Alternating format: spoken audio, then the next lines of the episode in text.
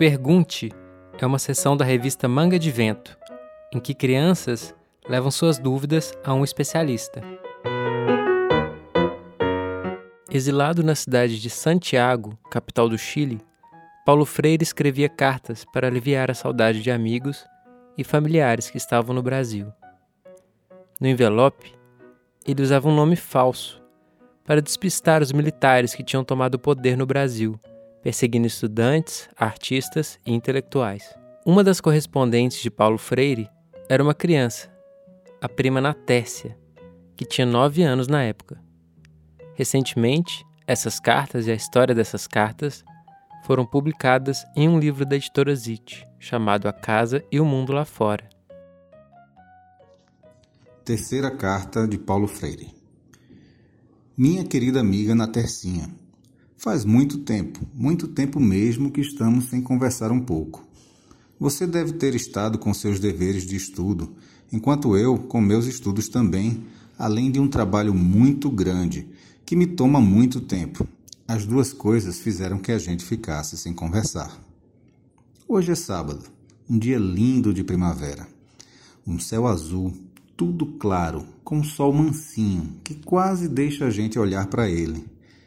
A cidade está ficando cheia de flores de todas as cores. O jardim de nossa casa azul está com a grama toda verdinha. As roseiras começam a abrir suas rosas. A gente olha para as roseiras e parecem gente rindo, meninos rindo, com a pureza do riso das crianças. Se os homens grandes, as pessoas grandes, pudessem ou quisessem rir como as roseiras, como as crianças, não lhe parece que o mundo seria uma coisa linda?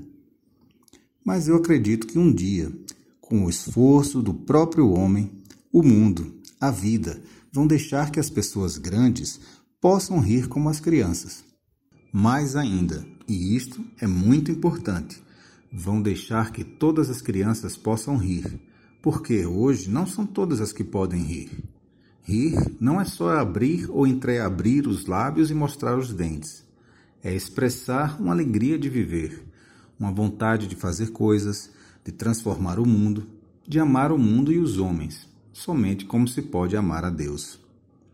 Hoje é sábado, uma beleza de dia.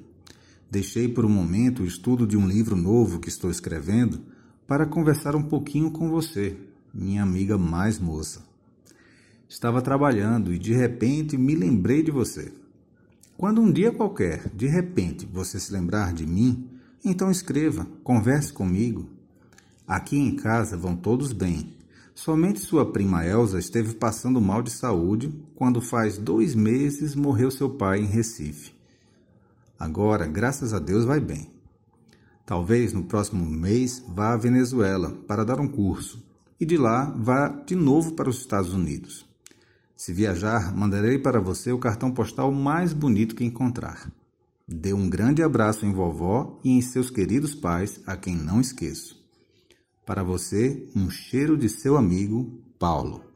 21 de outubro de 1967. Se você recebesse uma carta assim, o que você responderia? O Pergunte é uma sessão da revista Manga de Vento. O roteiro é de Cibele Carvalho e a edição sonora é do Felipe Vanisca, do podcast Histórias Vizinhas. Você pode acessar a revista no endereço www.mangadevento.com.br.